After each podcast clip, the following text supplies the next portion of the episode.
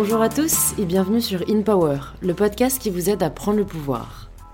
Aujourd'hui, je reçois Noémie Delattre, comédienne, auteure, essayiste et sûrement beaucoup d'autres étiquettes encore, mais surtout, Noémie est féministe et n'a pas peur de le dire.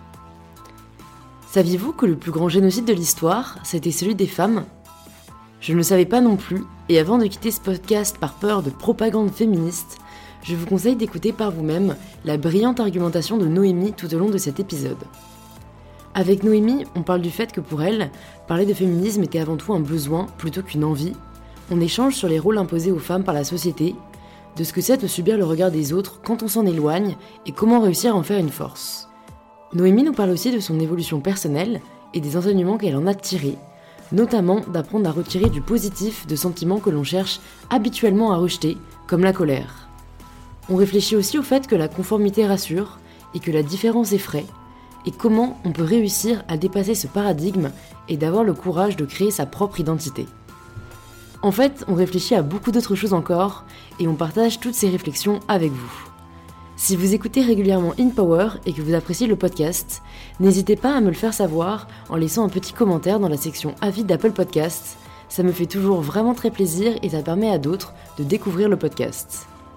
Et si c'est déjà fait, alors je n'ai plus qu'à vous dire à tout de suite et à vous souhaiter une très bonne écoute pour ce nouvel épisode d'In Power. Bonjour Noémie, euh, bienvenue sur In Power, je suis ravie de t'accueillir sur le podcast. Après, bah, notamment avoir vu euh, du coup ton spectacle la semaine dernière, Féministe pour hommes. Écoute, j'ai envie de commencer avec une question toute simple. Euh, c'est d'où t'es venue cette envie de parler de ce sujet aujourd'hui? Euh, et ouais, pourquoi tu, tu, avais vraiment ressenti ce besoin de communiquer euh, sur le sujet du féminisme euh, à ta façon, sous un angle particulier bah, que tu vas nous présenter bah Déjà, effectivement, tu as commencé par me poser la question de l'envie, puis après, tu as changé en besoin. Et effectivement, il s'agit beaucoup plus d'un besoin que d'une envie, parce que c'est jamais marrant de parler d'un sujet qui saoule tout le monde et pour lequel tu, te fais traiter de vieille aigrie hystérique. Donc, c'est rarement une envie qui, motive ça. Ça a été effectivement un besoin qui est né petit à petit. et en fait, ça, c'est vraiment ça s'est vraiment fait petit à petit. C'est-à-dire que euh, ça a commencé. En fait, j'étais à la radio sur France Inter dans l'émission de Frédéric Lopez. Et euh, je faisais une chronique toutes les semaines et tout. Puis je me cherchais un peu, j'avais jamais fait de radio, j'étais un peu par hasard. Et, euh, Lopez me dit En fait, tu, tu, es marrante, tu es intéressante quand tu es en colère. Donc, raconte-moi chaque fois un truc qui t'a mis en colère dans la semaine. Et en fait, donc je me dis Ok, super. Et donc j'arrivais avec mes colères chaque semaine. Et en fait, je me suis rendu compte petit à petit que mes colères étaient quasiment à chaque fois liées au fait que j'étais une femme. Que ce qui me mettait en colère, euh, ce à quoi j'avais pas accès, un certain manque de liberté, euh, des comportements déplacés, etc., que tout était dû à, mon sexe, quoi. Et donc, petit à petit, je me suis mise à ouvrir cette porte euh, de cette porte sur le monde qui consiste à le voir séparé en deux, en fait, les hommes et les femmes. Euh, enfin, plus globalement les dominants et les dominés, parce que euh, du côté des femmes, il y a toutes les minorités, il y a évidemment euh, les, personnes racisées, il y a évidemment les queers, il y a évidemment, enfin, on se rend compte qu'on est très très nombreux de ce côté-là de la barrière. Et puis après, c'est comme une, c'est comme une armoire mal rangée, quoi. C'est-à-dire qu'une fois que tu ouvres cette porte, tu te prends sur la gueule tout un tas de, de, cartons, de vieux dossiers, puis il y a des gens qui t'appellent. C'est-à-dire que là, moi aujourd'hui, d'abord, j'ai, je me suis fait, tu sais, sur, sur Google, j'ai une, alerte. C'est-à-dire qu'à chaque fois que le mot femme, et, femme au pluriel est utilisé dans, dans l'actualité, je reçois euh, l'article sur mon ordinateur. Ah, je savais même pas que c'était possible, ah, écoute ça. Ouais. Et ça, tu reçois pas trop de notifs parce que c'est quand même un mot qui, reçois... pour moi, est beaucoup employé, mais peut-être qu'en fait, je, surestime le sujet de la femme. D'accord, ouais, ouais. Euh, c'est que dans l'actualité, et puis c'est dans les titres tu vois, euh, c'est pas, c'est, pas dans, dans, le corps de l'article. Et du coup, je reçois, donc c'est à 10h je reçois ma, notification et je reçois euh, entre, ouais, entre 10 et 15 euh, articles. Donc c'est pas énorme. Ouais. Et surtout que c'est généralement assez redondant quand même. Enfin, tu vois, c'est... Mais donc voilà, donc il y a ça qui me. Hein, et puis après, tu as des gens tous les jours tous les jours, surtout maintenant que, que, que, je suis suivie, alors pas sur Insta, pas, parce que je suis toute nouvelle sur Insta, mais sur Facebook, je reçois une dizaine de messages privés par jour de femmes. Euh, il y a de tout. Il y a des adolescents de 13 euh, à 15 ans, tu vois, ou des femmes de 65, 70 ans qui me contactent et qui, me, qui témoignent, tu vois, de leur euh, sexisme de femme et du sexisme au quotidien. Et, du coup, c'est horrible, mais là, tu as vu un spectacle qui dure quoi, une heure et quart. Mm.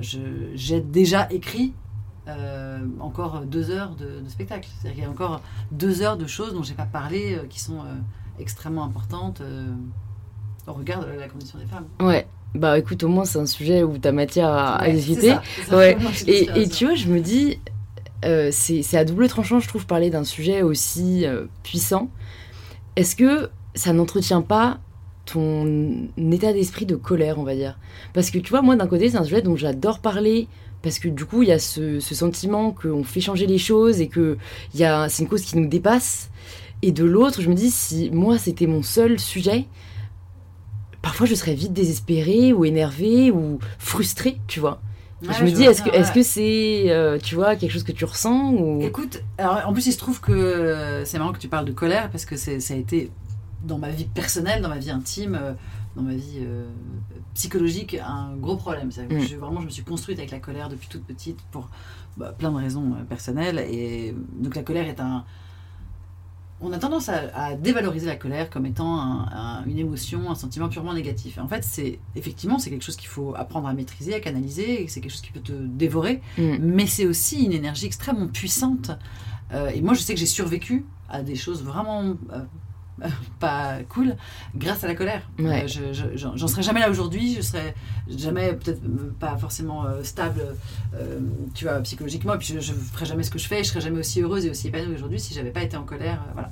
Mais après, effectivement, ça a été un problème. Il a fallu que je me fasse pas dévorer par cette colère, et donc j'ai appris. Enfin, j'apprends encore parce que là, tu vois, je te parlais de ma- mon scooter à la fourrière. Euh, putain, ça m'a demandé vraiment Je te vois en mode relax, mais la, la- la crise est passée la crise est passée, c'est pour ça, exactement. Ouais. Mais donc j'ai encore évidemment des accès de colère, mais en tout cas, c'est quelque chose que j'ai euh, appris euh, à, à gérer. Et notamment euh, en l'exprimant et en la transformant. Et en fait, là, ce spectacle, au contraire, il me... je n'ai jamais été aussi épanouie, aussi sereine et aussi heureuse que depuis ce spectacle. Parce que euh, quand je vois euh, des, les, les- les dizaines de personnes qui m'attendent à la sortie, qui achètent le livre, qui c'est c'est pas une question d'acheter le livre, c'est que je me dis que si ils ont déjà payé leur place, ils se sont déplacés, et qu'en plus après ils achètent le livre, c'est bien la preuve, tu vois, que le Que message leur réussi à les toucher Ouais. et qu'ils Voilà. veulent en savoir plus, ouais, je suis d'accord. et les discussions qu'on a après à chaque fois avec les spectateurs et les spectatrices sont mais dingues, dingues, dingues. Il y a toujours énormément d'émotions, énormément d'amour. Et, et en fait, d'amour. C'est-à-dire que je me sens, grâce à ce spectacle, appartenir à la communauté des femmes. C'est-à-dire Ouais. une communauté mondiale, internationale. Je, je me sens euh, sœur, euh, vraiment, de, de- de toutes les femmes du monde. Euh, je, je- je ressens ce- ce- ce- cette solidarité-là que je n'avais jamais ressentie. Enfin, je l'avais un peu euh, touché du doigt. Ouais, je vois tout ce que Euh, tu veux tu vois, dire. ouais, ouais, ouais. Moi aussi, je trouve que ouais, la solidarité, c'est euh, une, une valeur et euh, émotion qui me touche vachement. Parce que parce qu'en fait, c'est pas obligatoire, tu vois, c'est gratuit la solidarité. Mm. Et ça me fait toujours énormément plaisir. Et c'est vrai que notamment avec les femmes, je trouve qu'on la ressent beaucoup. C'est magnifique. Et, et- et c'est intuitif, tu vois. Ouais, ouais. C'est très intuitif. Oui, c'est quelque chose de, de viscéral. Ouais, ouais. Et tu te rends compte, on, dit, on, on parle de ce sentiment comme étant un des plus beaux, et notre devise l'exclut. Notre devise nationale, c'est liberté, égalité, fraternité. Qu'est-ce que ça leur coûtait de mettre De solidarité, solidarité. tu vois Ouais, c'est clair. C'est-à-dire que Ah, la devise hyper, nous euh, exclut, exclut les femmes. Ouais. Ah, c'est- une quoi. question, tu vois, que je me suis jamais posée. Et je trouve que c'est, elle est hyper intéressante Tu à soulever. Alors je demande pas sororité, parce qu'effectivement, il n'y a pas de raison d'exclure Bah l'autre ouais. moitié, mais solidarité. Mais ouais, Pourquoi pas liberté? Je comprends pas qu'il n'y ait pas un président qui se soit dit, je dis président parce qu'on n'a pas eu de présidente encore, ouais. un président qui se dit bah les gars non en fait enfin la devise de notre pays ne peut pas exclure la moitié de la population Mais en fait, quand on y pense, moi c'est marrant, j'en parlais il y a quelques jours avec une amie américaine. Quand on y pense, je veux dire, euh, aujourd'hui déjà, il y a encore des injustices, mais moi, ce qui me, ce qui, ce qui en soi me, me rend très triste, ce qui m'attriste beaucoup, c'est que les femmes ont été invisibles, on va dire, de l'histoire. Mais, mais en fait, c'est pendant 90% de notre histoire. ah mais ça fait, Ça fait ouais.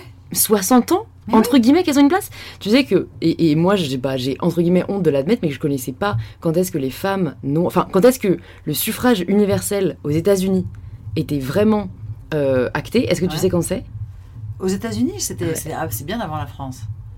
Euh, ça devait être non c'était au début bah, du bah, en fait ils ont eu le suffrage dit universel au moment où ils sont déclarés indépendants donc euh, à la fin du 18e Oui, mais là il n'y avait pas les esclaves il n'y avait pas les femmes Voilà, il n'y avait pas les gens, il n'y avait pas les femmes. Et, euh, et en fait, les femmes noires Ouais. ont eu le droit de vote en 1965. oh arrête Je te jure. C'est-à-dire l'âge de naissance de mon père. Putain, et, ça- c'était, elles étaient, euh, c'était en tant que femme ou en tant que noire qu'elles qu'elles n'avaient pas ce droit? Bah, en fait, le double. C'est-à-dire Ouais, que les femmes l'ont eu avant, euh, les, les noirs ont eu le droit aussi, mais savoir pourquoi les femmes noires, c'était. euh, voilà.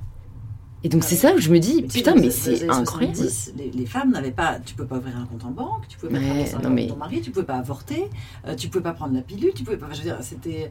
Tu pouvais pas voyager. Enfin, c'était hallucinant. C'est ça. Et te dire que c'était hier, d'une certaine manière, Hier, tu vois, moi, je me dis quand même, ça, ça, ça signifie quoi quand même, cette, cette peur de la. Vraiment, j'ai l'impression, je sais pas pourquoi, on a pu, pendant si longtemps, réduire la femme à ce point-là. Je veux dire, Pourquoi est-ce qu'on a mis autant de temps à se rendre compte que c'était l'égal de l'homme? Mais on s'en est pas encore rendu compte. Enfin, pour moi, c'est pas encore. euh, Enfin, Ouais, en fait, j'ai l'impression que comme moi, je, je, Oui. je le sais, euh, les gens s'en rendent compte aussi, tu c'est-à-dire que vois. maintenant, tu poses la question, c'est comme s'il y avait un avant et un maintenant. Ouais, c'est vrai, Et mais t'as raison, c'est une continuité. hein. c'est une continuité. C'est une Mm. évolution qui, effectivement, heureusement, évolue un peu dans le bon sens. Enfin, évolue dans le bon sens.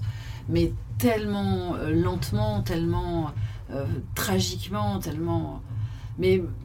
enfin, de- depuis, donc dans un premier temps, j'ai été touchée par la, la cause féministe et par la, la cause des femmes, et, etc. Et donc j'exprimais des colères, mais vraiment du quotidien, de, tu vois. C'est ça, c'est venu de toi en fait. Voilà, hein. c'est venu vraiment Mm. comme ça. Et puis petit à petit, là récemment, en fait, jusqu'à un an, je n'avais jamais théorisé le féminisme.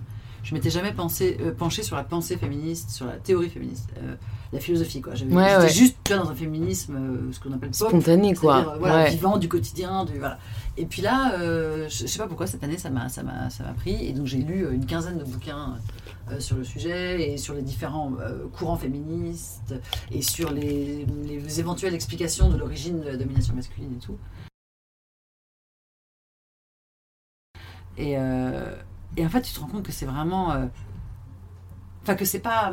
euh, c'est pas un hasard, c'est pas arrivé comme ça. C'est-à-dire qu'il y, a- y a vraiment eu une volonté délibérée euh, de- de- d'oppresser les femmes. Mm. C'est-à-dire que c'est pas juste, oui, bah tiens, on était plus fort qu'elle, on a pris le pouvoir. C'est pas, c'est pas la loi de la jungle, comme on veut nous faire croire. Ouais. C'est-à-dire qu'il y a vraiment eu des moments de l'histoire euh, du monde où euh, la, la- la puissance dominante masculine a délibérément entrepris un, un travail de sape de l'image de- des femmes et du pouvoir des femmes, etc.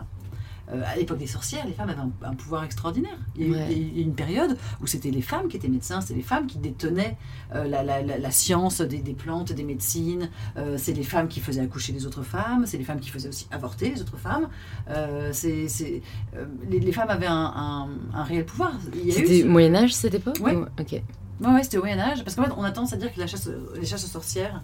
Parce qu'en fait, ce qu'il faut savoir aussi, quand même, c'est que le plus grand génocide de toute l'histoire de l'humanité, c'est le génocide des femmes. C'est-à-dire que sur la fin. j'ai jamais vu un livre ou une matière sur le sujet parce que tu vois à Sciences. Po on a on a un- ma sœur elle est inscrite euh, sur euh, dans un dans un cours qui s'appelle Histoire des génocides. Et ils te parlent pas de. Non jamais ils ont plus parlé grand. des femmes. C'est plus grand que le génocide juif, c'est plus grand que le génocide arménien, c'est plus grand que le génocide. C'est le plus grand génocide de tous les temps. Et en plus, c'est pas un peu plus, c'est quatre fois plus. Ouais. C'est-à-dire que. Et donc Euh, pour la raison qu'elles sont femmes. Et pour la raison. C'est ça. Ah Mm. oui, oui, c'est un vrai génocide, c'est-à-dire que c'est- c'est- ce sont des féminicides. Mm. C'est-à-dire qu'elles étaient tuées parce qu'elles étaient femmes. Elles ont été. Voilà. Et ça, ça a eu lieu, disons. C'est à la fin du Moyen. C'est le XVIe siècle qui a vu la plus grande, euh, le- le- le- le- la plus grande quantité de, de- de femmes tuées, de sorcières tuées. Euh, mais c'est oui, c'est euh, ça commence à la fin, à la moitié du XVe siècle et ça s'étend jusqu'à la moitié du XVIIe. Donc c'est quand même, tu vois, euh, récent entre guillemets. Ouais ouais. Et, et donc les femmes ont été délibérément tu- tuées, euh, exterminées pour le pouvoir qu'elles avaient. Et, et le- il y a eu une épidémie de peste colossale en France, enfin en Europe, Ouais. euh, qui a décimé la population. Donc là, il y avait un gros problème de natalité. Ouais. Du coup, qui dit problème de natalité dit problème de main-d'œuvre. Parce qu'on est quand même. hein, euh, On permet de capitalisme. ouais, ouais. Donc on veut avoir euh, des petits, euh, des petits paysans euh, pas chers, euh, tu vois, qu'on va faire travailler, voilà. Donc dit problème de manœuvre, donc il fallait à tout prix relancer la natalité en France. Et donc on s'est dit, on va pas laisser ça aux mains des femmes, ces sorcières qui vont elles-mêmes gérer leurs trucs. On va pas, on- ça serait quand même hallucinant que les femmes soient libres de disposer de leur corps. Donc on va leur enlever leur pouvoir, leur savoir et toutes les capacités qu'elles auront de gérer leur procréation pour s'assurer euh, une, une forte natalité. Et on va aussi brûler toutes celles qui font pas assez d'enfants, toutes celles qui sont stériles, celles qui sont machin, pour bien dire aux femmes, attention, à partir de maintenant, il faut procréer. Et en fait, le départ de la chasse aux sorcières, c'est ça.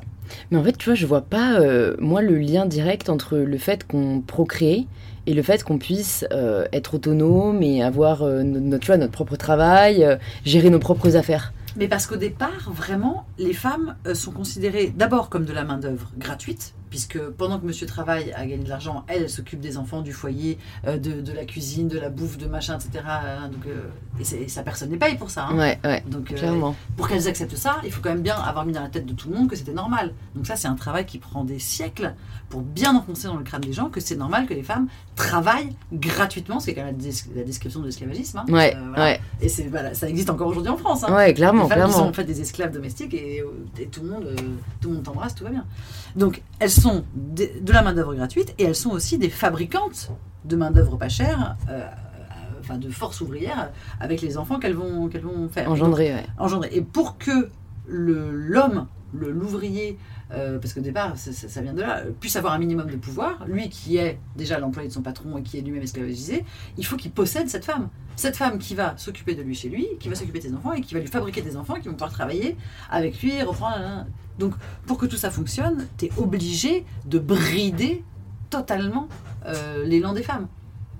Et là, il n'y a pas eu de. euh, Là, je suis en train de lire un livre qui s'appelle Sorcière, un livre de Mona Cholet. Ouais, parce que j'ai entendu le podcast la semaine dernière avec. Lorraine Bastide. Ah ouais, elle a reçu. Ouais, euh, elle a reçu la semaine dernière Mona Cholet et c'est là où j'ai Ouais, ouais, découvert, découvert cette, euh, ce, enfin, ce terme de sorcière qui, pareil, a en soi une, une connotation très péjorative et qui en fait est réapproprié aujourd'hui euh, à, bon escient, je Ouais. trouve, ouais, pour, pour décrire euh, le mouvement féministe justement. Et c'est vrai que, enfin, je pense que je vais aussi lire le Ah, livre parce pa- que il a l'air d'être justement, Ah comme tu dis, très euh, éclairant sur d'où ça vient vraiment et pourquoi c'est un sujet. Non? Alors, pour moi, le livre le plus éclairant sur d'où ça vient, c'est un livre qui s'appelle Le Caliban et la sorcière de. Silvia Federici. Euh, alors, c'est un, c'est une somme, hein, Ouais. mais c'est passionnant. Et elle, justement, c'est elle euh, qui, je veux dire, c'est elle qui m'a expliqué, comme si elle m'avait pas directement. Moi aussi, parfois, quand je lis, je me sens très proche du personnage et de l'auteur. Mais donc c'est elle qui, qui euh, c'est grâce, en lisant son livre que, que j'ai découvert tout ce lien entre la montée du capitalisme et celui de la domination masculine euh, et l'histoire de la domination masculine. Donc elle, elle part. Euh, Après, j'ai dû lire d'autres livres pour comprendre l'o- l'origine de l'origine dont je parle dans le spectacle d'ailleurs. Elle, elle part, euh, elle part de la fin de l'Antiquité, D'accord. ou même elle part de, de- de Jésus. Quoi. Ouais. Donc, euh, voilà. Mais à partir de là, donc elle, elle, elle montre toute l'évolution. Donc c'est vraiment une somme parce que c'est hyper détaillé. Donc elle, euh, voilà, tout hein, le Moyen Âge, euh, la fin, le début du capitalisme, le- le- le- la Renaissance, tout. Enfin, elle te parle de tout ça très très bien et elle explique divinement. Mais mais Mona Cholet dans Sorcière, elle, elle, elle, elle rend compte de tous les écrits qui étaient diffusés euh, dans les églises, partout, etc., pour dire que les femmes étaient des sorcières, que les femmes étaient ceci, que les femmes étaient inférieures, que les femmes étaient. enfin, C'est la propagande en de la fait. propagande, Ouais. mais de la propagande pure et dure. Euh, alors malheureusement, j'ai plus les références là en tête euh, parce que je, je viens de le lire, donc j'ai pas eu le temps de le relire et de me faire mes petites notes et tout. Mais c'était bien, c'est-à-dire qu'il y a eu un travail délibéré de sape qui a été opéré pendant des siècles, euh, essentiellement par le clergé, mais pas que, Ouais. euh, pour détruire l'image des femmes et, et leur confiance en soi à tel point qu'elles puissent accepter le sort aberrant qu'on leur a réservé pendant des siècles.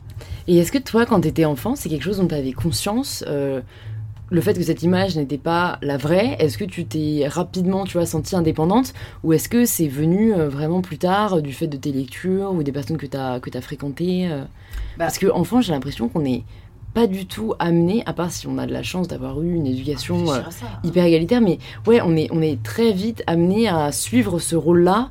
Et même si euh, aujourd'hui, voilà, la plupart des femmes font des études, en tout cas en France, euh, et bon, peuvent être indépendantes par la suite, il y a quand même, je trouve, cette. euh, ça reste quoi, ce, ce... j'ai pas envie de dire genre parce que pour moi ça va au-delà de ça, cette position, Mais tu ouais. vois, de la femme. Mais tout à fait. Mais euh, je suis complètement d'accord. C'est, on est vraiment, on nous élève là-dedans. Enfin, on nous fabrique, Mm. on nous moule. T'avais des cette, frères euh, ou pas toi? Non. Moi non plus. Donc en fait j'ai pas la comparaison, tu vois, genre Ouais. mon frère m'a élevé, on ils a été élevés comme ça et Et Mais bon, en fait, ouais. en tant qu'on est trois filles, je vois quand même que ça, qu'on a été élevés d'une certaine manière et que mes amis garçons, c'était pas la même façon, tu vois. Ouais.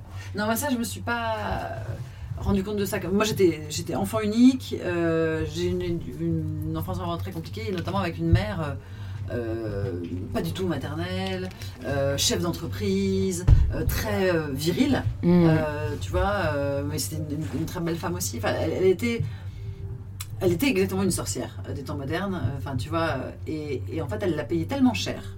Et même moi, c'est-à-dire que moi, j'ai toujours considéré ma. C'est-à-dire que là, c'est seulement maintenant euh, qu'elle est morte euh, que je mesure en fait euh, le courage et la liberté qu'elle avait. Mm. À l'époque, euh, moi j'avais l'impression que, euh, que- qu'elle avait raté sa vie, qu'elle n'était pas féminine, euh, qu'elle m'offrait un modèle euh, de, de, de, femme nulle, de mère nulle, que, euh, et, et en plus parce que la société entière condamnait, tout le monde disait ah bah, Ouais. et plus elle réussissait professionnellement, plus elle gagnait sa vie, plus les gens lui disaient ah bah, ah bah ça, et dès qu'elle avait un problème, elle disait, bah c'est normal, elle, euh, enfin tu vois, il y avait un truc, c'était horrible quoi. Et, euh, et dans ces, ces- ces histoires amoureuses aussi, où les, les... enfin, tu vois, mon père a été fou d'elle, fou d'elle, mais il l'a jamais épousée. Parce qu'on n'épouse pas, on n'épouse pas une femme libre comme ça. Ah ouais, quand même. Ah, mais c'était. Et en fait, moi, j'ai toujours pensé que c'était parce que ma mère était chiante. Et en fait, aujourd'hui, je me dis, mais ça se trouve, en fait, euh, c'est horrible ce qu'elle a vécu. En fait, elle a juste payé Sa liberté, sa liberté, quoi. et son indépendance mais tellement cher. C'est-à-dire qu'elle l'a payé même presque de mon amour à moi. Ouais. Tu vois, bon, après, c'était une très mauvaise mère, mais. C'était, elle était une femme formidable, extraordinaire, mais une très mauvaise mère. Ouais. C'est, mais c'est Pas pour être hein, mère. d'être, Ouais, euh, ouais. C'est pas j'ai un instinct maternel, c'est de la belle Ouais. connerie. Et du coup, co- ben, comment t'as géré après euh, cette colère que t'as eue peut-être de de pas avoir le modèle que tu voulais avoir? Euh, Est-ce que t'as essayé de t'éduquer par toi-même Euh, Pas- alors pas forcément de m'éduquer, mais en tout cas, comme tu peux le voir, j'ai vraiment fait l'inverse. C'est-à-dire que J'ai des faux seins, j'ai des faux cils, euh, je, tu vois, je suis tatouée, maquillée. Enfin, euh, que je suis très sophistiquée du coup euh, physiquement. euh, et j'ai toujours, je me suis mise à la danse classique. Je me suis, enfin, j'ai, construit une identité féminine très Ouais, forte Oui, Mm. mais ultra forte, trop forte. Enfin, tu vois, clinquante. Ouais. pour, contrer, pour contrer ça. Et, et, et c'est aujourd'hui seulement, là, à 40 ans, que je suis en paix avec ça, que je, tu vois, je me suis autorisée à me couper les cheveux, que je m'autorise à être euh, quasiment pas maquillée, avoir les ongles courts euh, et, et sans vernis. Enfin, tu vois, que je, me- Ouais. je- que je m'autorise maintenant à faire ce que je veux, en fait. Ouais. C'est-à-dire à mélanger le, le masculin et le féminin. Tu vois, là, par exemple, là, les auditeurs évidemment ne me voient pas, mais j'ai vraiment la moitié de moi là qui est ultra féminine, faux seins, cils, euh, talons de 12 cm, etc. Mais j'ai une montre d'homme, euh, les ongles hyper courts, les cheveux hyper courts. euh, Enfin, Ouais. Ouais. Et, Tu, euh, tu- tu crées peut-être ton identité Ouais. qui a été. j'ai euh, 40 ans. Ouais. Il a fallu que j'attende 40 ans. Ouais, parce qu'elle a été un peu oppressée ou, ou en fait sous le joug de l'image qu'on voulait que, que tu aies. Et tu, toi qui t'intéresses euh, justement à, à, à- à l'empowerment et à, ce rapport de, de- des femmes à leur corps et à, et, et leur épanouissement physique, euh, moi pour moi je l'ai payé très très cher. quoi. Mm. Euh, J'ai vraiment payé très cher justement cette assignation euh, des petites filles à une féminité normée, unique. Toutes les petites filles doivent être habillées en rose, toutes les petites filles doivent être blondes, toutes les petites filles doivent avoir les cheveux longs, toutes les petites filles, enfin, et que, et que, et que quand les petites filles deviennent des femmes, eh ben, elles doivent euh, trouver euh, quelqu'un, un homme qui va les aimer. J'ai quelqu'un, ça serait trop beau. Non, non, Non, un homme. forcément un homme euh, qui va les aimer, qui va les épouser, qui va leur faire des enfants, dont elles vont s'occuper, et, parce qu'elles auront un instinct maternel merveilleux et qu'elles vont allaiter pendant 9 ans. et- Ouais. Ouais, mais tu sais qu'au tel Ouh. point que moi, il y a une phrase que ma sœur m'avait dit qui m'avait vachement choquée parce que moi aussi, depuis jeune, euh, même si j'ai envie d'être mère, euh, je ne me vois pas mon accomplissement personnel là-dedans. Mhm.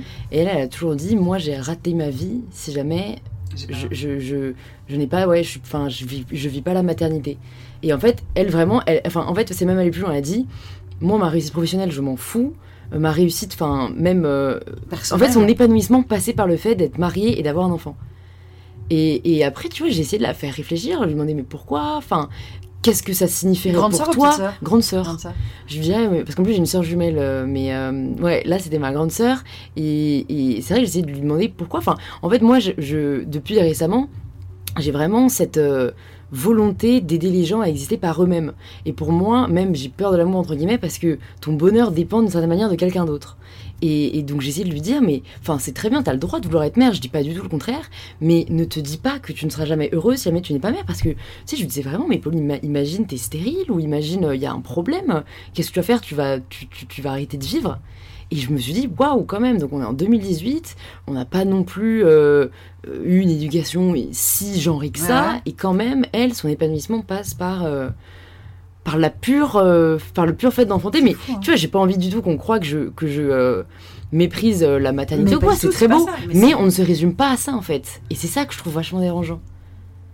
Mais moi, tu peux pas savoir. Moi, je suis issue d'un milieu bourgeois et le nombre de copines que j'ai dont l'obsession était d'être demandé en mariage et d'avoir un enfant avant tel âge. Enfin, tu vois, et elles ont, en, en gros, entre 20 ans et 30 ans, elles n'ont fait que ça. Euh, que, tu vois, chercher un mari, chercher un mari, chercher un mari, euh, etc. Donc, je te cache pas que euh, les trois quarts d'entre elles sont aujourd'hui évidemment divorcées. Ouais. Parce qu'en fait, c'était des mecs qu'elles aimaient pas, ou elles étaient. Enfin, en fait, elles se sont. Pas un seul instant, elles se sont posé la question qu'est-ce que je veux, moi? Qu'est-ce que j'aime, moi? Est-ce que cet homme me plaît? Est-ce que. De quoi? À aucun moment, elles, elles ne se sont interrogées. Elles ont juste su- suivi un moule en se disant si je rentre pas dedans, je vais être une, une, une, une, outcast, je vais être Ouais. une paria.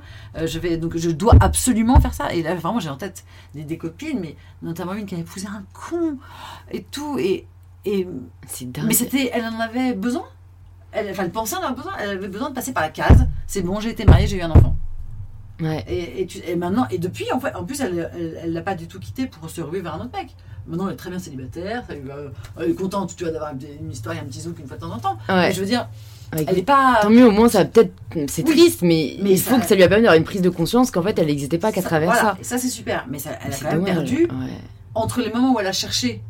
Et les moments qu'elle a passé avec ce mec, elle a quand même perdu euh, 10 ans. Enfin, perdu, c'est jamais perdu, elle a fait plein de trucs. Et puis Ouais, elle- mais bon, ouais. Un enfant super et tout. Ouais, ouais, ouais, mais je vois ce que tu veux dire. C'est euh, c'est- ça aurait pu se passer différemment. En fait, moi, ça vient déjà, je trouve ça absurde d'estimer plus les gens qui sont en couple que les Ah, autres. bien sûr. Enfin, c'est genre, Ah, mais moi, ça, le, les, tu sais, les phrases euh, quand t'es au café ou que tu sais, tu rentres de vacances, enfin, c'est vraiment euh, où tu rencontres des gens.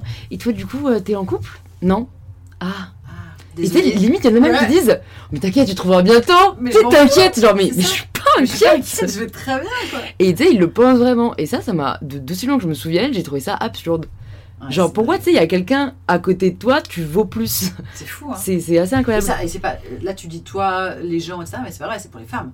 Ouais, t'as raison. Parce qu'un Ouais, t'as mec, raison. un mec qui, qui tu lui diras jamais, t'inquiète pas, tu vas trouver. Ah ouais Tu vas lui dire, ah, tu t'éclates, c'est cool. Ouais, hein. grave, Ah ouais. grave. Un mec tout T'en seul. as t'es content. plusieurs en fait, c'est ça, c'est genre. ça, ouais, ouais, ouais. petit filou. Voilà, alors qu'une nana, effectivement, c'est la pauvre. Ouais. personne n'a voulu, qui n'a pas de maître. Ouais, ah non, non, non, mais t'as raison, t'as raison. Alors que le mec euh, célibataire, il est indépendant. euh, évidemment. Il y a un truc aussi intéressant, enfin bon, t'as plein de- t'as du- t'as dit beaucoup de choses intéressantes dans le spectacle, mais une qui m'a interpellée par rapport à ce dont on est en train de parler, c'est la vie est vachement plus facile en blonde. Et en fait, t'avais l'air tellement sincère. Et moi, ça m'a grave interpellée. Je me suis, parce que vois, tu vois, moi, je suis châtain, je suis Ouais, brune, et je me suis jamais dit, ma vie serait plus simple si j'étais blonde. T'es blonde. Ah ouais, Tu Ouais. me trouves Oui, t'es dans la catégorie blonde, en fait. D'accord, ok. D'abord parce que t'es es très jolie, t'as les, t'as les yeux bleus, t'as les cheveux longs, etc. Et ils sont châtain clair. Non, t'es une blonde. Ok. Ah donc toi, en fait, c'est tu, moi, j'associe vraiment ça à la carte de cheveux. En fait, toi, tu vas un peu plus loin. Tu. Non, mais parce que t'es vraiment. Moi, moi, euh, moi, tu m'aurais demandé, je t'aurais dit que t'étais blonde, tu vois. Ah ouais, Ouais, ok. Pour moi, t'es blonde. Ok. Donc c'est vraiment après une. une Ouais, c'est subjectif, hein, mais. Mais moi qui étais vraiment de toutes les couleurs, j'ai tout essayé. hein. Vraiment, ce que je dis dans le spectacle est tout à fait vrai. J'ai tout, j'ai tout fait. Et c'est hallucinant. Dès que t'es blonde, en fait, tu rentres. Alors, ton lien, il est super intéressant. Je trouve que dans la conversation qu'on est en train d'avoir, tu me parles de ça parce que ça va, ça va complètement dans ce que je dis. C'est-à-dire que quand t'es dans le moule, ça rassure les gens. Donc, quand t'es dans le moule, quand t'es dans la, dans la place qu'on t'a assignée, tout le monde est OK avec ça. Et ça, les gens sont cool, ils sont tranquillisés. Si tu sors de cette case, il y a une petite angoisse.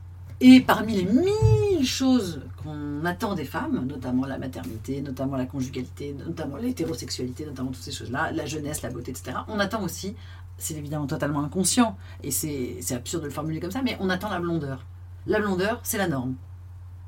Brun, c'est l'autre. Homme, c'est la norme. Femme, c'est l'autre. Beau, c'est la norme. Laid, c'est l'autre. C'est l'altérité, c'est l'autre, c'est le différent, c'est le deuxième, Hmm. c'est la, c'est la phase B. Et, dingue. euh, et vraiment, moi, je l'ai ressenti. J'étais blonde. en plus, à l'époque, j'étais pas hyper jolie parce que j'allais pas très bien. Mais j'étais considérée comme une belle fille. Je vois, euh, en tant qu'actrice, les rôles pour lesquels on m'employait à l'époque où j'étais blonde, c'était euh, une très belle femme blonde, une jolie blondinette, une resplendissante. Voilà. Quand j'étais brune, c'était euh, une mère autoritaire, euh, une pute toxico, une. Enfin, tu vois ce que je veux dire? Ah, c'est dingue. que la même même. dans tes rôles, ouais, y a, ça, se, ça se Ça concrétisait. se concrétise par l'énoncé ouais. du rôle pour lequel on t'appelle ouais, et pour, le, et pour celui pour lequel on t'engage. ouais. C'est-à-dire est-ce qu'il y avait plus de jobs pour les blondes? Euh, alors, euh, non, parce que du coup, souvent. On veut blondes- donner le rôle de la femme, veut- en fait. Ouais, c'est ça. Non, c'est pas ça qu'on veut le donner à Toxico. une, à une célèbre, du coup. D'accord, ok. Donc, on va donner le premier rôle c'est la femme blonde, belle. Ouais, non, mais t'as raison parce que là, je pense à des. les rôles, vois, je pense à des Cameron Diaz, à des. euh, Mmh. Enfin, ouais, Kate Winslet, euh, tous les. Alors après, une fois que t'es une vedette, tu fais bien ce que tu veux avec tes cheveux. C'est vrai, c'est vrai. Tu vois, bien sûr. Euh, mais Mais c'est vrai que souvent, quand t'es euh, euh, quand t'es une, une nana lambda, tu vois, Ouais, t'es ouais. là, tu vis ta vie, ça change tout quand t'es blonde. Ouais. Les gens te sourient, un truc, c'est. T'es. euh, Moi, alors là, brune les cheveux courts, je suis. euh, Enfin, C'est une menace. Je suis une menace et en même temps, il se passe un truc bizarre que j'avais pas du tout euh, évalué. C'est que brune les cheveux, le fait de m'être coupé les cheveux, je suis. Les femmes se disent ah bah c'est bon. C'est-à-dire que les femmes, j'ai un rapport beaucoup plus détendu. Je sais pas, il y a un truc. C'est comme si j'avais pas, j'avais pas envie de séduire. Ah ouais. T'es moins menaçante pour les femmes. moins menaçante pour les femmes et même les hommes du coup vont plus facilement venir me parler parce qu'ils se disent pas elle, elle est tu vois ils se disent pas c'est une ah, tu vois Ouais, ok, donc ok. ils, ils peuvent venir me parler en disant c'est bon c'est un poteau quoi tu vois C'est dingue. ouais ah ouais oui j'ai euh, j'aime beaucoup ma mon rapport au monde depuis que j'ai les cheveux courts Ouais. ce que ce que ça parce que les gens me renvoient Bah, moi, tu vois, j'ai toujours cool. trouvé. Après, j'évite de faire des généralités, mais c'est vrai que. J'ai toujours admiré les femmes qui portaient les cheveux courts parce que pour moi, c'était signe d'une assurance. Et justement, ce côté euh, que j'ai réussi à atteindre, euh, je m'en fous vraiment de ce que pensent les autres. Donc voilà, même si vrai. la société veut que j'ai les cheveux longs et blonds, moi je vais les porter courts et bruns. Et euh, bon, après, euh, ça va plus à certaines personnes que d'autres, hein, faut quand même le dire, mais, mais en fait, même si ça te va pas, c'est encore plus stylé, je trouve, d'assumer, tu vois. Moi, c'est ce que je veux être euh, et, et c'est ce que je serai, tu vois, que ça te plaise ou non. Et, et je pense, enfin en tout cas d'après les messages que je reçois, beaucoup de femmes ont, ont du mal avec ça. euh. Enfin tu vois, je me souviens même d'une story que j'avais faite euh, avec une robe un peu moulante, tu vois. Ouais. euh, et une fille m'avait dit, euh, oh continue à poster des stories comme ça avec des vêtements un peu sexy. Euh, ça me donne vachement confiance et ça m'aide à oser aussi en mettre parce que j'ose pas. Et tu vois, bon, j'ai malheureusement j'ai pas le temps de répondre à tout le monde, mais j'essaye un maximum. Bon là, en tout cas, j'avais vu cette story et je lui avais dit, mais ah bah écoute, ça me fait trop plaisir, mais pourquoi t'oses pas? Et elle me dit, bah parce qu'après on me regarde, parce qu'après on me fait des commentaires, parce qu'après on me dit que c'est pas ma place. Et putain, j'étais là, merde quoi. Donc la femme ne peut vraiment pas s'habiller comme elle veut. euh, ce n'est pas normal. C'est. Ouais, ouais, je te jure. Et en plus, enfin, tu vois, elle avait ouais, 15-16 ans. Et, et, et à cet âge-là, les filles sont persuadées. Et tu vois, malheureusement, même euh, des gens dans mon entourage proche, euh, femmes, le disent. Oui, mais en même temps, c'est vrai que si jamais elle met un décolleté ou si jamais elle s'habille court, ben, euh, elle Tout le cherche quoi. Mais bien sûr. Mais il y a même, moi j'ai j'ai une, une gamine qui m'a écrit un message. mais, oh, ça, tu vois, tu me parlais de la colère en début de, de, Ouais. De, de truc. Ça, ça m'a foutu en rage. Une gamine, euh, dans une, elle est au collège ou au lycée? Je sais plus. Au collège, je crois. Euh, 14, 14 ans. Elle, collège en France, hein, en 2018. Et elle m'expliquait là que pendant l'été, les garçons avaient le droit d'être en short et en débardeur. Mais les filles n'avaient pas le droit d'être en débardeur. Si elles n'avaient pas le droit qu'on voit une bretelle de soutien-gorge. Sinon, elles devaient rentrer chez elles se changer parce qu'il n'y a pas de casier les. Et donc, elle me dit donc on, parfois, on est obligé de sécher l'é- l'école pour aller se rhabiller. Et machin. Et pourquoi? Parce que ça déconcentre les garçons. C'est aberrant. Et mais j'avais Ah ouais. de hurler. Et donc, tout de suite, je lui réponds mais c'était une école privée. Tu vois, je me suis dit c'est des, des- des bonnes sœurs. Je. Elle me dit, non, non, pas du tout. euh, Je suis en enseignement public. euh, et c'était en banlieue parisienne. Je me suis dit, mais c'est pas possible. Ah. Ah, c'est pas possible parce que moi je l'ai vécu dans le privé avec les jupes, euh, tout ce que tu Ouais. veux, tu vois, que je trouvais déjà aberrant. Parce que en fait, maintenant avec le recul, enfin tu vois, déjà à cette époque j'avais euh, cette petite révolte mais qui se concrétisait pas euh, dans les faits avec des arguments. Mhm. Maintenant, et que- moi je me suis pris plusieurs fois des heures de colle parce que j'étais en jupe. Mais c'est pas vrai. Si, je te jure. Et en fait, j'ai 21 ans. Donc c'était il y a quoi? C'était il y a cinq 4 ans, ouais, quatre 4-5 ans. C'est pas vrai. Je Les heures jure. de colle parce que t'étais en jupe. Ouais, ouais, ouais. Et en fait, avec le recul, ce qui me révolte maintenant, c'est que les mecs, tu crois qu'ils peuvent se prendre une heure de colle pour leur tenue? Bah non. Jamais un mec se prend une heure de colle parce qu'il est en short. Ah, je te jure, nous, ça pouvait être. Si jamais t'avais un décolleté trop grand, tu prenais une heure de colle. Si jamais t'avais une jupe trop courte, euh, tu pouvais être renvoyé chez toi, pareil, pour aller te changer. Enfin. À moi, moi, ça me révoltait. Et du coup, je jouais toujours avec le feu, tu vois. Je faisais toujours exprès de mettre des trucs juste au-dessus du genou. Parce qu'en fait, normalement, t'as pas le droit de mettre au-dessus du genou. Donc, je faisais exprès de mettre tout juste. Si jamais il me faisait chier, je la baissais. Je dis non, regardez, c'est. Ah, ça m'a. Ouais. Mais alors, c'est intéressant, la colère, comment t'as appris à la gérer? Parce que même si tu dis que tu travailles toujours dessus, d'après ce que je comprends, t'étais quand même vachement plus en colère il y a quelques années. Ouais. Et je pense que ça peut aider pas mal de gens si jamais euh, tu peux nous expliquer euh, comment t'as réussi en tout cas à bien travailler dessus. Ah, bah, malheureusement, enfin, j'étais très très aidée. J'ai j'ai suivi une psychothérapie. euh, euh, en fait, comprendre les origines de ma colère, ça Ouais. m'a- euh, beaucoup aidé. Mm. Ça, malheureusement, c'est un travail euh, Personnel, hein. chacun tu Ouais. vois, euh, doit faire, euh, enfin peut faire en tout cas, voilà. Euh, au- aussi la- l'accepter, c'est ne pas, en plus d'être en colère, me dire ah je suis nul, je suis en colère. Hmm. Enfin, tu- tu vois, me dire ouais je suis en colère. Et alors, enfin, Ah ouais C'est pourquoi ça? C'est en fait c'est la donc j'ai aussi perdu mon père là cette année, j'ai vraiment une année un peu dure. C'est la montre de mon père et je ne sais pas pourquoi à 6h06 elle fait ça. D'accord. Voilà, tous les jours à Bah 6h06. c'est non mais c'est beau limite C'est de une pas savoir mais pourquoi. voilà, du coup, du coup, je, je le garde. euh, Sauf que c'est aussi, du coup, euh, comme c'est à 6 h le matin aussi. Forcément, parce qu'il y a deux fois 6 Ah bah oui. Ah ah. Ouais. Écoute, le monde appartient à ceux qui se lèvent tôt. c'est hein. ça, ouais. Et Mais euh, donc, je, écoute, je ne sais pas. Voilà. D'accord. Ouais, mon fils dit euh, Ah, elle a prouté ta montre. Donc voilà, c'est le, le prout de ma montre. à 6 h Comment rendre le truc beaucoup moins émotionnel, tu vois ça Désacralise le C'est ça, truc. c'est pour ça. ça désacralise pas mal. Mais comment j'ai. Ah, J'aimerais bien te faire une réponse intéressante et une réponse qui aide, mais euh, Après, non, mais déjà, la psychothérapie, je pense que c'est c'est bien déjà de dire que t'as pas honte, tu vois, d'en avoir fait, parce qu'il y a encore, encore une fois, ce tabou autour de tabou, cette ouais. question. Enfin, après, c'est vrai que je pense que c'est difficile de trouver un bon psychothérapeute. c'est sûr. Ça, euh, ça c'est clair que ça peut plusieurs. décourager. J'en ai Ouais. rencontré plusieurs euh, avant de trouver la personne qui me convenait, mais pour le coup, la personne qui me convenait, euh, c'est c'est une, femme qui m'a, je dirais pas sauvée parce que j'avais pas besoin d'être sauvée, mais qui, qui, a, qui a éclairé ma vie. Ouais, Euh, Enfin, vraiment, qui l'a qui transformé, qui l'a- qui m'a permis euh, vraiment de, de suivre un chemin euh, dont je suis très.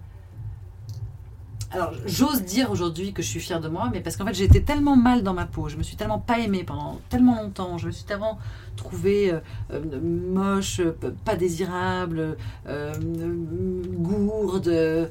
Enfin, c'est la, la petite fille dont je parle en spectacle qui se gratte Ouais. zizi, quoi. Ouais. Ça, je- vraiment, moi, je, je me, je me suis euh, considérée comme ça pendant. Enfin, vraiment pendant des années, des années, des années, des années. Que aujourd'hui, que je suis. J'ai réussi à me. que je m'aime ouais. et que je. Mais j'en suis tellement fière. Mais tu m'étonnes. je, T'as toujours rêvé d'être cette personne-là et ça y est, tu l'es. chier que j'ose dire, ouais, je suis fière. J'ai accompli un truc euh, vraiment colossal. Et beaucoup grâce à ce spectacle aussi, où je me mets totalement à nu dans tous les sens du terme. Ouais. Euh, ça ça ça m'a beaucoup beaucoup aidé Bah aussi ouais, bah m'a- déjà ça, je, pense que c'est une des réponses parce que c'est vrai que moi aussi, je pense, si jamais j'avais pas réfléchi à la question, j'aurais du mal à dire pourquoi moi, enfin, qu'est-ce qui m'a aidé. Donc, euh, les gens qui écoutent le savent, tu vois, moi, ça a été le sport, Mm. ça a été bah, d'écouter des podcasts, de rencontrer des gens. Mais toi, je pense, bah, du coup, euh, de t'exprimer en fait. Euh, Peut-être que le théâtre a été un moyen pour toi euh, de, de prendre confiance en toi. Enfin, moi, je Ouais, pense que c'est comme ça, chacun. euh, en fait, c'est trouver un moyen de s'exprimer et du coup d'exprimer ce qui généralement bloque la confiance en soi, c'est-à-dire les angoisses, les peurs, les, ouais, les attentes et tout qui pèsent vachement sur nos épaules. Je pense qu'il y a plusieurs moyens d'y arriver. Et bah, c'est pour ça que parfois je demande aux gens sur le podcast ce qui les a aidés parce qu'il y a plein de réponses différentes et ça peut donner des idées aux gens. Tu vois, pour certaines personnes, ouais, ça va être la peinture. Pour d'autres personnes, ça va être la musique. Et souvent, je l'ai disais encore hier avec euh, la fondatrice de Patine que j'ai reçue aussi, euh, c'est souvent quelque chose d'artistique. Tu vois, ça en revient à... Et c'est pour ça que moi, maintenant, euh, encore une fois, c'est paradoxal parce que je suis à Sciences Po, etc. Mais on, on nous on, vend les études comme la voie royale d'épanouissement, et je pense que certes, ça peut aider, mais que ça aide tellement, et franchement plus, de s'épanouir aussi artistiquement, mais tu vois, au sens très large. hein. Ouais, Pour moi, ouais. tout ce qui est artistique, bah, c'est tout ce qui n'est pas juste rationnel, euh, et tout ce qui va plus être dans la créativité, tu vois, ça, ça aide tellement à s'accomplir que je me dis, putain, c'est quand même dingue qu'il y ait personne pour nous montrer un peu la voie là-dessus, parce que, tu vois, beaucoup de gens finissent par trouver un moyen euh, d'expression, comme je dis, artistique. Ouais, ouais. Ils finissent par pas tâtonner parce qu'on peut se rendre compte de, de ce qu'on aime. Mais t'en as Jamais. vraiment les cas où, où- où, genre, pour eux, les études, c'est toute leur vie, où le travail, c'est vraiment la seule façon, euh, et souvent c'est des hommes, hein, la seule façon, entre guillemets, d'exister aux yeux des autres. Enfin, tu vois, moi je vois, euh, mon père, il était trader, tu vois, travailler dans la finance. Tu peux pas vraiment t'accomplir et être épanoui là-dedans. hein. Ouais. Et ça laisse pas trop de temps pour l'expression artistique. Donc, euh, parfois, il faut un peu de sport. Allez, ils ont une heure pour se reposer la tête, mais c'est pas assez, quoi. Ouais, c'est sûr. Et donc, je sais pas si pour toi, ouais, ça, ça a été le théâtre. Je sais pas, pourquoi t'as commencé le théâtre d'ailleurs? Parce que du coup, t'étais actrice de formation, c'est ça? Ah, moi, je suis actrice, oui. oui. Ouais, ok. Ouais, je suis actrice. Enfin, je suis actrice, autrice Maintenant, ouais, t'as plusieurs. euh, maintenant, ouais, scène. humoristes. euh, Oui, à Là, ça- ça- c'est stylé maintenant, cho- là. choisissez votre Ah ouais. terme. Mais donc, à la base, si jamais Mais- on remonte un peu, j'aime bien parce que tu sais, moi, c'est à la fin que je demande aux gens ce qu'ils ont fait avant. Mais bon, parce que pour moi, c'est pas en soi le principal. Parce que, tu sais, les gens, il y, a- il y a des podcasts qui commencent par T'as fait quelle école, tu vois. Ouais. Euh, Je t'avoue, je m'en fous. Désolée. Mais ça peut être intéressant de savoir pourquoi tu t'es orienté dans ce milieu. Mais euh, en fait, moi, quand j'étais petite fille, euh, enfin, j'ai toujours hésité entre euh, je voulais être actrice ou philosophe. Voilà. Évidemment, personne ne m'a jamais dit que je pouvais être les deux. Hein, parce Ouais. que, voilà. parce que t'es une femme. J'étais une femme. euh, et, et en fait, et, j'ai- et c'était justement, j'ai l'impression que c'était enfin, actrice et philosophe, c'était les- les deux façons de réconcilier mon féminin et mon masculin.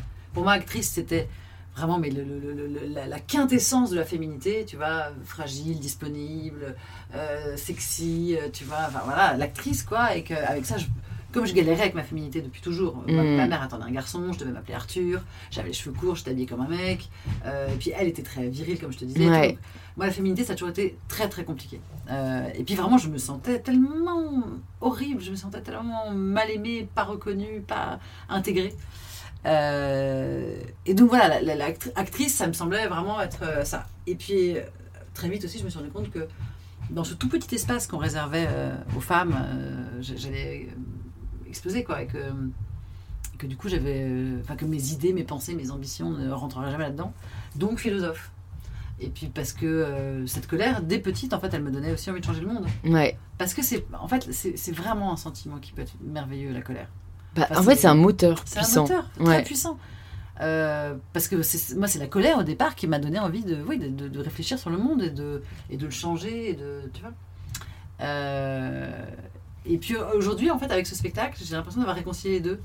Parce que pour moi, les, les- faire un seul en scène comme je fais, c'est c'est une forme, c'est de la philosophie, si on veut. dire. Ouais, C'est non, non, carrément. enfin, hein. c'est une réflexion sur, Sur, notre euh, monde, ouais, sur l'humanité. euh, tu poses des pose- questions. voilà. euh, ouais, ouais, c'est la la philosophie.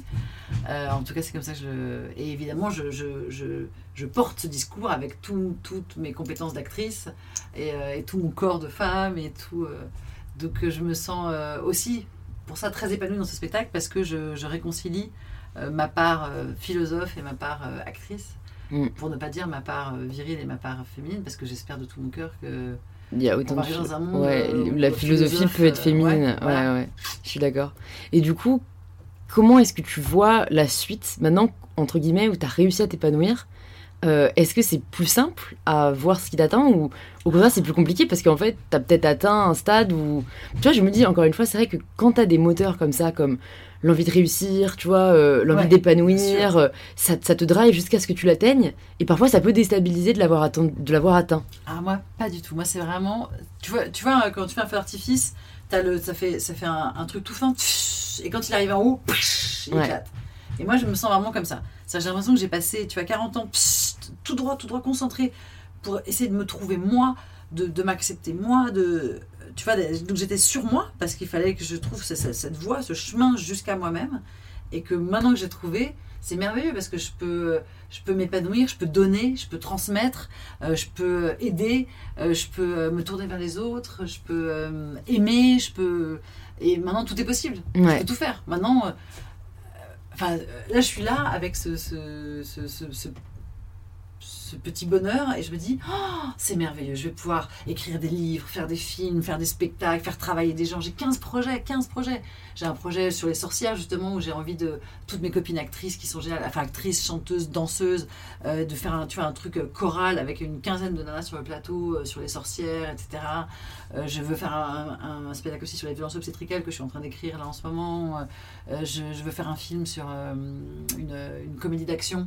Euh, genre, euh, genre pris pièce de cristal avec Bruce Willis, tu vois, sauf que c'est une femme. Ouais. C'est une femme qui est euh, en proie à la ménopause, machin et tout. Et tu vois, une Sophie Marceau, mais elle sait se battre, elle est super belle. et, enfin, tu vois, euh, en proposant un modèle, tu vois, de. de- de- Un nouveau de- modèle d'héroïne. Ouais, on n'a ouais. pas ça, on n'en a pas. Ouais, je suis d'accord. je- et puis aussi un truc, une pensée que j'ai eue, mais très très jeune, à l'époque où je savais même pas que ça avait un mot, euh, j'avais envie d'être euh, une icône.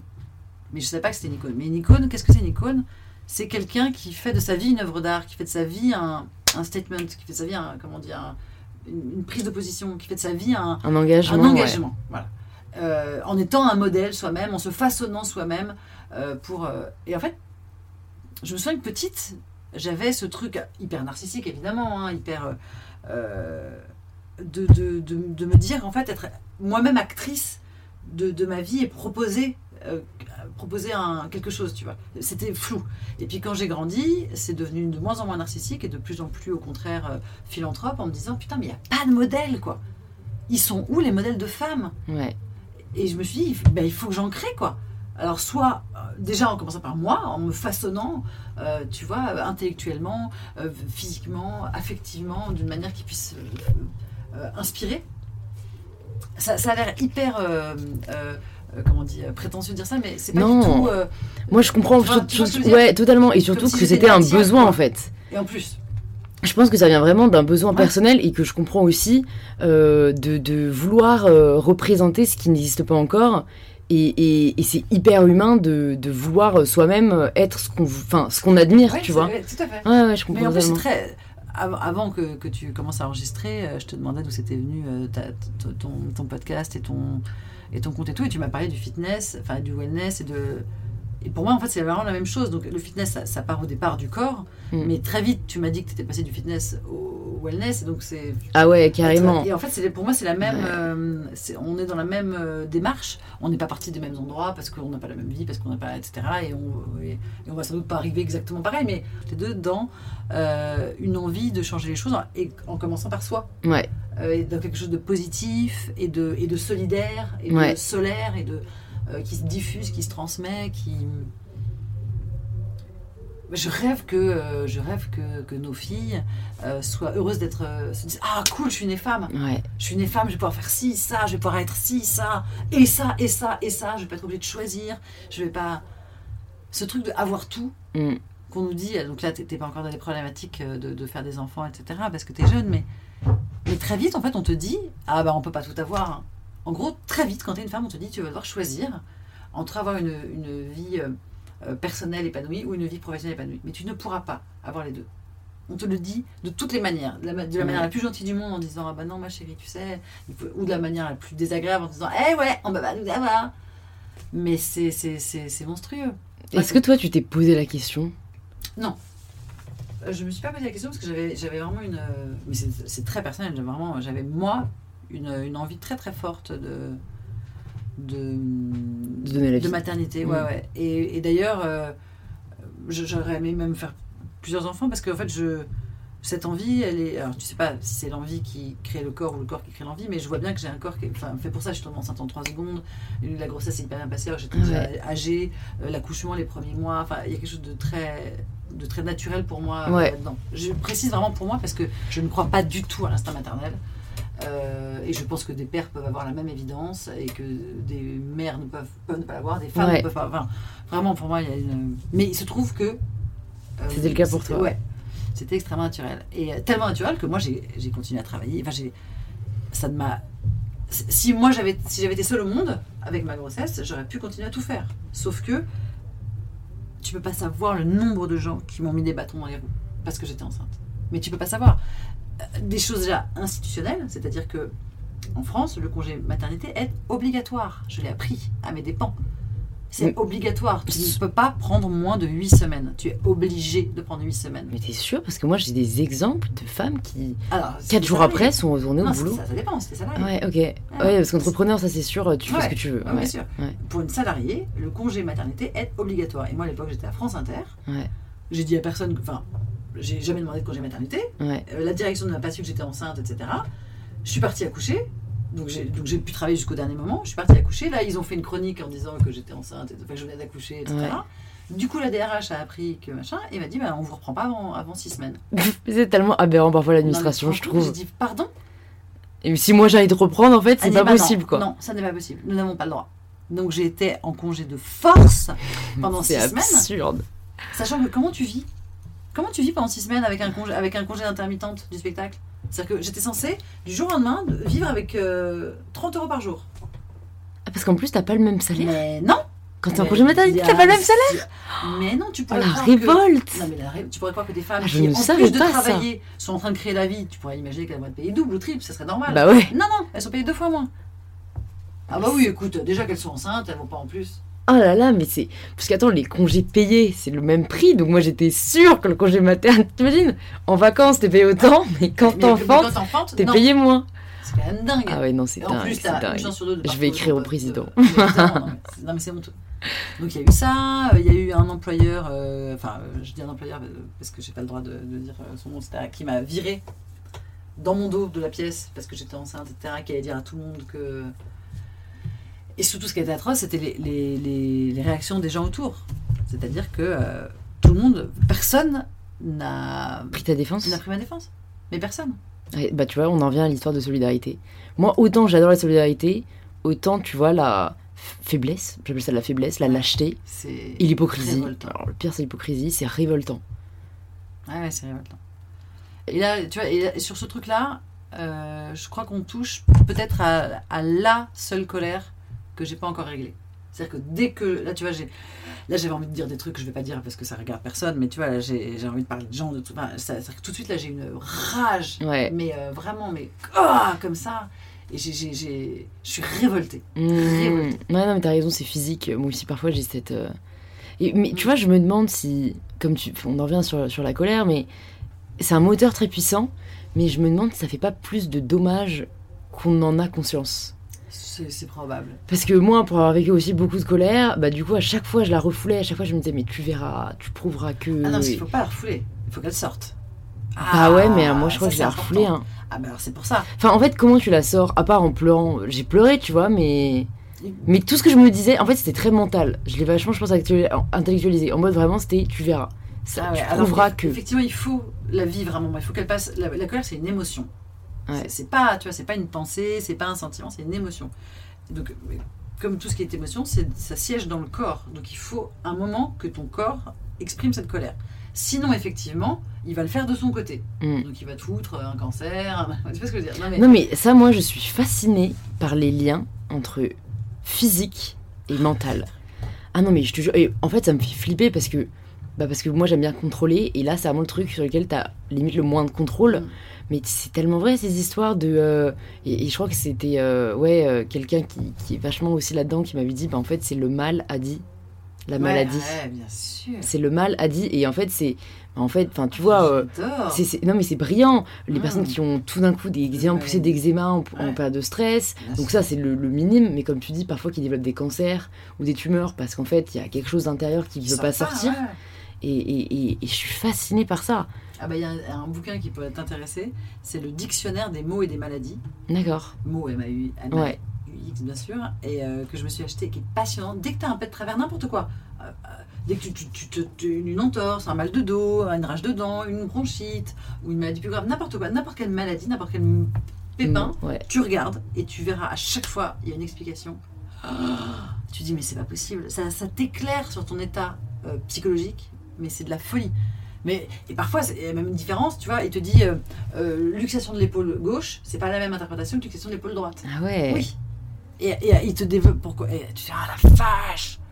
C'est impressionnant. Ah, c'est dingue. Très très intéressant. mais après moi je enfin mon côté cartésien est vachement mais après tu veux très bien attraper une bronchite parce qu'il fait froid tu vois Oui, mais pourquoi, pourquoi est-ce que tu auras une. Il fait froid tout le temps, il y a des virus tout le temps. je veux dire, tu peux tout le temps attraper des bronchites. Et Ouais. pourtant, il y a un moment, tu l'as attrapé, alors qu'il y a deux jours, tu l'as pas attrapé. Et deux- non c'est vrai Tu vois. Et puis après, la bronchite, elle peut aussi avoir des symptômes différents. Mm, Il y a quel- quelqu'un qui va être aphone. Alors Ouais, que ouais. quelqu'un qui va juste avoir les boules. ouais Euh, qui va. Enfin, tu vois, tu vas avoir des, des, euh, des, des trucs différents, des, symptômes différents. De, et ça a toujours un sens. Enfin, vraiment 90% du temps, un sens. Ouais. euh, hyper flagrant et, et je trouve qu'il donne vachement à réfléchir du coup sur, sur, sur soi-même et sur l'état dans lequel on est et, euh, je trouve que c'est une très bonne base ouais c'est vrai. Après c'est, vrai. pas suffisant mais c'est un bon outil je trouve pour, euh, pour comprendre certaines choses euh, notamment quand c'est récurrent en fait. Ouais. Ouais ouais je suis euh, d'accord. J'avais envie de te demander aussi, du coup, euh, là, avec bah, tout ce que tu as vécu, que ce soit au niveau personnel, professionnel, qu'est-ce que tu aurais aimé qu'on te dise ou savoir quand tu avais 20 ans?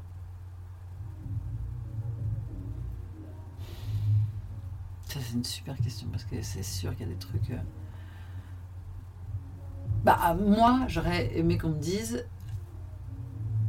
euh, un, un jour, tu. Enfin, à 40 ans, tu t'aimeras. Bah, tu Et t'aurais pas aimé qu'on te dise tu peux t'aimer dès maintenant? Si, mais justement, si on m'avait dit à 40 ans, tu t'aimeras, ça m'aurait permis de m'aimer dès Ouais, maintenant. c'est vrai, Tu vois? C'est vrai. Euh, Montrer que c'était possible. quoi. Ouais. Si, si on m'avait dit, tu vois, si une fée m'avait dit, tu sais, enfin, une voyante m'avait dit à 40 ans tu t'aimeras, je disais, bah, si à 40 ans je m'aimerais, je peux m'aimer dès maintenant. Enfin, tu vois, c'est c'est ça le, le chemin que j'aurais fait du coup. Euh, J'aurais aimé aussi qu'on me dise euh, de, de, de ne pas sous-estimer, parce que je me rends compte que même dans mes, dans mes histoires personnelles, euh, euh, sentimentales, amoureuses, mais aussi amicales, avec les hommes, parfois j'ai l'impression qu'on a de vivre une situation problématique entre un individu et un autre, enfin un individu et moi, alors qu'en fait il s'agit d'une relation problématique entre un homme et une femme. Et qu'en fait ce qui pèse sur nous à ce moment-là n'est pas qui on est l'un et l'autre, mais le fait qu'il est un homme et que je suis une femme. Écoute, ouais, je de te couper parce que ma soeur m'a passé un livre, Les euh, hommes viennent de Vénus et les femmes de Mars. Ouais, Tu l'as lu ou pas? Non, mais ça ça m'a toujours un peu. Bah ouais, C'est bon- bien en fait. Bah en fait, du coup, cette dichotomie m'avait aussi beaucoup interpellée. J'ai pas encore fini le livre, mais en fait, ça confirme enfin, ce que tu dis, Mhm. qu'il y a vrai qu'il y a des comportements du fait de, pour moi, c'est plus, encore une fois, c'est pas biologique, mais, mais c'est sociétal, Ouais. voilà, ce qu'on a intériorisé. Il y a des différences de comportement fondamentales entre les hommes et les femmes et qui expliquent énormément d'échecs de relations amoureuses. Et en l'occurrence, le mec, c'est un, je sais plus comment on dit, les mecs qui font les thérapies de couple, mais son métier, Ah c'est ouais. c'est ça.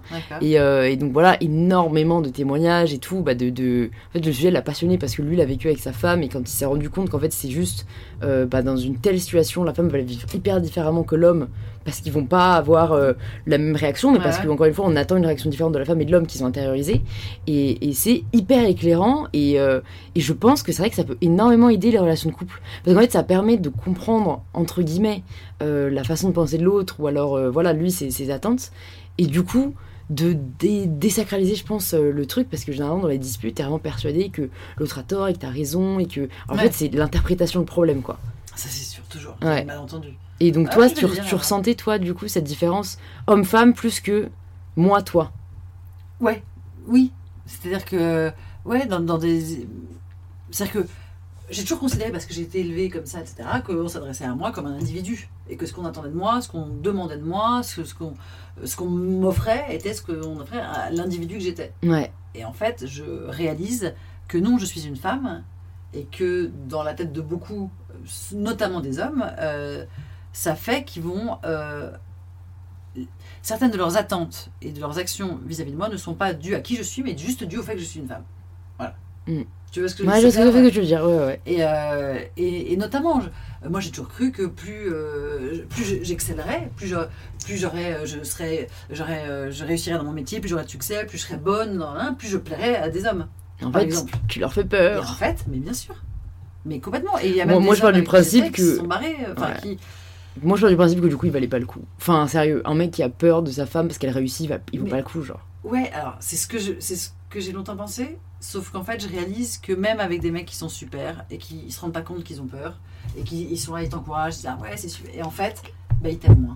En fait ils trouvent ça moins sexy. C'est, plus fort que c'est comme ça. Ils sont moins attirés par une nana qui va gagner plus qu'eux, euh, qui va avoir plus de, tu vois. Ouais, mais d'un autre côté, je me dis, euh, comment tu veux désirer aussi une femme qui fait rien, euh, Non mais c'est pareil. qui, c'est- qui est au enfin, non, mais qui- ça, qui- répond juste, ont ouais. aussi envie. Enfin tu vois, moi il y a il faut, il faut être un peu et pas assez, quoi. Encore une fois, cette idée de femme parfaite. C'est ça, qui Ouais. n'existe pas. Parce que moi, il y a plein d'hommes que j'ai séduits parce que j'étais qui j'étais et qui, sont, qui, qui m'ont fait de la cour pendant, tu vois, des mois et après on a eu des histoires, etc. Et en fait, la raison pour laquelle ils sont venus me voir est aussi la raison pour laquelle euh, Ils un jour ils se sont barrés. Ouais, Parce qu'ils se sont dit, non, en revanche, c'est pas toi que je vais épouser, c'est pas toi C'était un fantasme, c'est- quoi. Ouais, ouais. toi. Mais un peu comme était ma mère d'ailleurs. Mm. Euh, tu vois, ma mère, elle a eu une vie euh, d'hommes qui ont été fous d'elle, mais qui se sont pas engagés auprès d'elle. Mm. Ah, je me demande si c'est amené à changer. Bah, de toute façon, je pense que ça dépend de l'homme en soi. hein. Tu peux tomber peut-être sur Mais une. non, c'est ça, c'est ça que toujours je te cette idée de perle que- rare. Non, que je fait, j'ai toujours cru que ça dépendait des individus. Ouais. Et en fait, ce que j'aurais aimé qu'on me dise à 20 ans, c'est en fait, il y a des choses qui, malheureusement, pour l'instant, sont incompressibles. Ça D'accord. sont, c'est à partir du moment où il est homme et où tu es femme, il va y avoir, pour l'instant, hein, j'espère que la, la société va évoluer, mais pour l'instant, avec effectivement les, les- les- ce qu'on a intériorisé tous euh, de notre genre, de notre sexe, euh, il y a des choses justement qui sont quand même euh, très tristes. En fait. Hmm. Bon, écoute, j'aimerais bien qu'on continue pendant des heures. Malheureusement, Ouais, bah là, oui. ça, ça fait déjà pas mal de temps. Donc, euh, je vais te poser la dernière question, euh, qui est la question signature du podcast. Ça signifie quoi pour toi prendre le pouvoir de sa vie?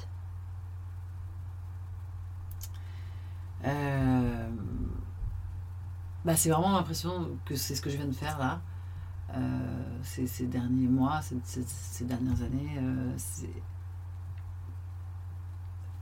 se réaliser que c'est ta vie, c'est toi, enfin, dire que tu pourras jamais changer, que tu es, toi avec toi pour toujours, que tu es le maître de toi, le seul et l'unique maître de toi, euh, de ton destin, de, de comment tu vas voir les choses, de comment elles vont t'arriver, que qu'à partir du moment où, où tu fais la paix avec toi, euh, avec le fait que tu es toi. Parce que je crois que c'est Oscar Wilde qui disait euh, J'ai décidé d'être moi parce que les autres étaient déjà pris. Ouais, J'adore cette phrase, je Ouais. absolument géniale. Et effectivement, de dire euh, rêver à être quelqu'un d'autre, ça mène pas à grand chose, quoi. bah, ça mène à être pas soi. Quoi. Enfin, Ouais, ouais, ouais. Ça mène pas au bonheur, en tout cas. Ouais. Et que, et que pour moi, cette, cette, cette paix avec soi-même, elle est, euh, elle est tellement euh, agréable, elle est tellement réconfortante, elle est tellement épanouissante. Enfin, je, sais pas, parce que j'ai l'impression que si, j'avais entendu ces mots-là il y a même 5 ans, ça m'aurait pas du tout parlé, ça m'aurait pas du tout. J'ai la j'en ai à foutre. Enfin, je, je pense que c'est trop récent dans ma vie pour trouver les bons mots pour les faire comprendre à, à des gens qui n'en sont pas encore à cet endroit-là. Il faut encore que je réfléchisse un peu plus et euh, qu'on en reparle dans, dans quelques mois ou quelques, quelques années. Ok. Parce que là, je me rends compte que ce que je dis, si moi on me l'avait dit, ça m'aurait euh, pas du tout euh, parlé. Bon, mais la graine est lancée. Moi, je, je comprends quand même le concept, Bon. mais au pire, rendez-vous dans 5 C'est ans. Ouais, parce que je pense qu'il faut, il faut que je peaufine. Euh, Tu vois, sur le discours de mon spectacle, ça m'a pris vraiment des années, des années, mais je suis arrivée à un, un moyen d'expression vraiment où je dis vraiment exactement ce que j'avais envie de dire. Ok. Et Voilà. c'est un sur- sentiment agréable, je Très trouve. agréable. Ouais, ouais. Et là, sur la question que tu me poses, qui est une question hyper intéressante, je sens que je n'ai pas encore la maîtrise, tu vois, de, de la formulation Ouais, ouais. de ce que j'ai en tête. Ok, bon, bah, en tout cas, merci beaucoup pour, euh, pour cet échange, Noémie. Merci. Euh, ça m'a fait trop plaisir. Et bah, pour toutes les personnes qui, à mon avis, ont envie d'en savoir plus sur toi, où est-ce qu'on les renvoie?